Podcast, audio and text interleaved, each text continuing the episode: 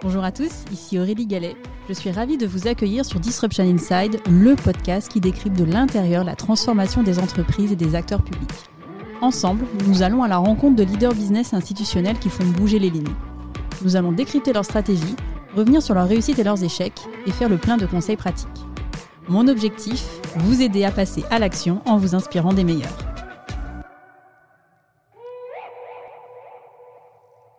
Bonjour à tous. J'ai le plaisir de recevoir aujourd'hui Franck Chartier, président d'Emeria Technologies, filiale digitale du groupe Emeria, leader européen des services immobiliers résidentiels. Connu précédemment en France sous le nom de Foncia Group, le groupe Emeria regroupe des marques spécialisées dans la gestion de copropriété, la gestion locative, l'achat, la vente ou encore le property management. Dans cet épisode, je vous propose de découvrir la transformation digitale ambitieuse menée par le groupe Emeria à travers sa filiale dédiée. Alors, c'est assez. Euh, il y a plusieurs partis pris euh, qui me semblent euh, intéressants de creuser avec vous. Le premier parti pris, c'est que finalement, vous avez décidé de construire une solution from scratch, alors que vous auriez pu aussi faire le choix de vous appuyer sur des solutions marché. Donc déjà, enfin, pourquoi, pourquoi ce choix? Et deuxième parti pris, vous disiez tout à l'heure, on a fait un déploiement Bing Bang, alors qu'aujourd'hui, on est plutôt dans une ère où on parle de MVP, où on fait un peu la stratégie des petits pas. Finalement, ces deux pratiques vont un peu à contresens de ce qui se fait aujourd'hui sur, sur le marché. Est-ce que vous pouvez du coup expliquer euh, bah, la démarche qu'il y a derrière euh, et euh, ce que vous cherchez à faire à travers ces deux parties pris? Sur le premier point, je dirais qu'il y a plusieurs raisons. Hein. Une des raisons, c'est que on, est aujourd'hui numéro un en termes de, si on regarde notre activité en termes de chiffres.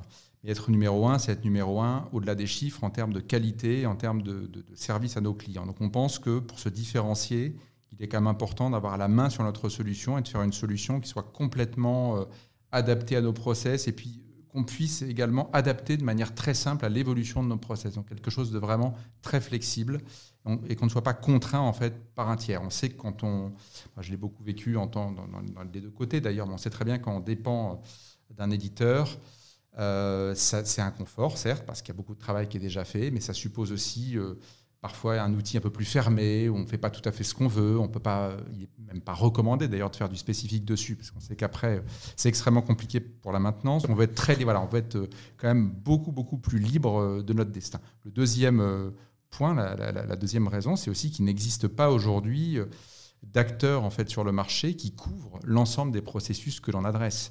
Donc ça aurait supposé une addition de plusieurs outils voire une multiplicité, parce qu'à la limite, avoir quelques outils n'est pas gênant, mais là, ça aurait, été extrêmement compliqué, ça aurait été des dizaines d'outils pour arriver à faire quelque chose d'approchant en termes de périmètre, sachant qu'en plus, on a une comptabilité qui est quand même très spécifique, hein, ce qu'on appelle la comptabilité mandant, donc que ce soit pour les mandats de gestion locative ou encore plus complexe pour les mandats de copropriété, de syndic de copropriété, c'est une compta qui est très complexe, très codifiée, et les logiciels du marché aujourd'hui, euh, globalement en tout cas, sont, sont assez, peu, assez peu adaptés.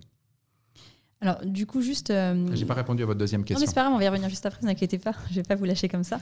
Euh, donc, sur, euh, sur, la première, sur la première question, donc, vous disiez finalement, il n'y avait pas de, solution qui existait sur le marché, ça nous aurait obligé de, de, de, finalement faire une concaténation de plusieurs solutions avec les risques aussi que ça peut comporter.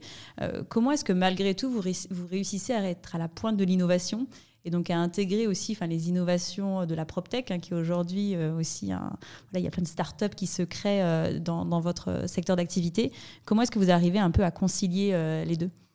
Après, on ne s'interdit pas, et d'ailleurs on le fait, hein. on a évidemment intégré dans notre modèle quelques partenaires, hein, notamment euh, pour la signature électronique, notamment pour la diffusion des offres euh, sur le web, parce que je ne vais pas faire de publicité sur des, marques. Euh, donc on, est tout à fait capable effectivement de, de, nouer des partenariats avec des acteurs de la PropTech. On le fait aussi pour une partie de digitalisation des dossiers locataires au moment de la mise en location. Donc c'est vraiment une démarche complémentaire, mais l'idée c'est qu'on reste maître du jeu, on décide effectivement s'il y a certains segments où euh, une startup est vraiment bien avancée, il serait dommage finalement de refaire euh, le travail en repartant de zéro. Donc on, ne s'interdit pas du tout ça. L'idée, c'est vraiment d'avoir un, système qui soit ouvert, on puisse s'enrichir au fur et à mesure de certains acteurs. Mais ce n'est pas la même chose. Hein. S'enrichir euh, de quelques solutions ou dépendre complètement de tiers sont, deux choses un petit peu différentes.